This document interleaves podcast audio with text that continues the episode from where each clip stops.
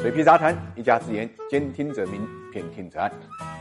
大家好，我是水皮，欢迎来到 ESG 会客厅。我们今天跟大家聊一聊十二亿年薪的真相。谁能想到呢？准备上市的威马公司一纸招股说明书，直接把他的创始人沈辉送进了舆论漩涡。因为在招股说明书里面，威马公司二零一九年到二零二一年都处在亏损状况，三年合计亏损达到一百七十四点三五亿。那么同时呢，公司披露沈辉二零二一年的年薪却高达十二点六亿，同年威马汽车营收呢收入一共才四十七点四三亿。有人把这一组数据放在一起做了比较，那就炸了锅了。因为按这个计算，沈辉一人的薪资就占了威马公司当年收入的近三成。同时呢，二一年威马公司向主要管理层支付的薪酬总额是十七点五亿，沈辉一人薪资占了管理层薪资的百分之七十二。高额的亏损和高管薪资之间的反差，让外界产生了重大的质疑。中国的新能源车企业天天喊烧钱，难道都烧到个人腰包里去了吗？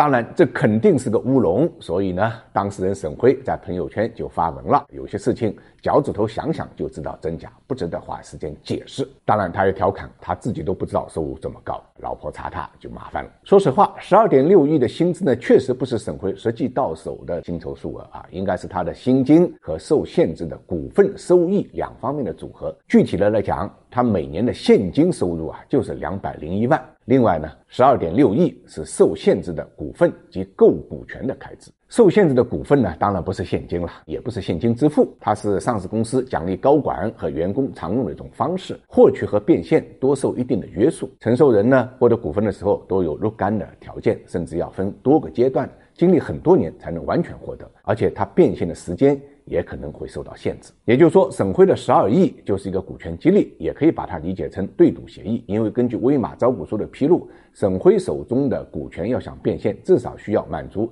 下面三个基础条件：第一，公司实际将有关股权转让给承受人之前，承受人将无权享受呢股份所附带的任何权利；第二，在公司正式上市之前不可行权；第三，这个计划将在采纳之日起十周年之日生效。所以说，兑现的重要前提就是威马汽车先要上市。我们看到，威马汽车今年六月份呢，已经在科创板上市呢碰了一壁，现在港股上市呢是第二次冲击了。那么，对于一家三年亏损上百亿的公司来讲，后续能否顺利上市依然是个问题，也就意味着沈辉未必能够拿到这笔钱。沈辉这样的这个股权激励啊，在境外上市公司中间呢并不少见。当然了，同样也伴随着很多质疑。比如说雷军当年上市，也因为百亿薪酬引起了大家普遍的关注。二零一八年小米上市的时候，二季度的行政支出高达一百零四点五七亿，同比增长了百分之四千四百六十九点六。原因就是因为小米给小米的创办人、小米集团的董事长兼 CEO 雷军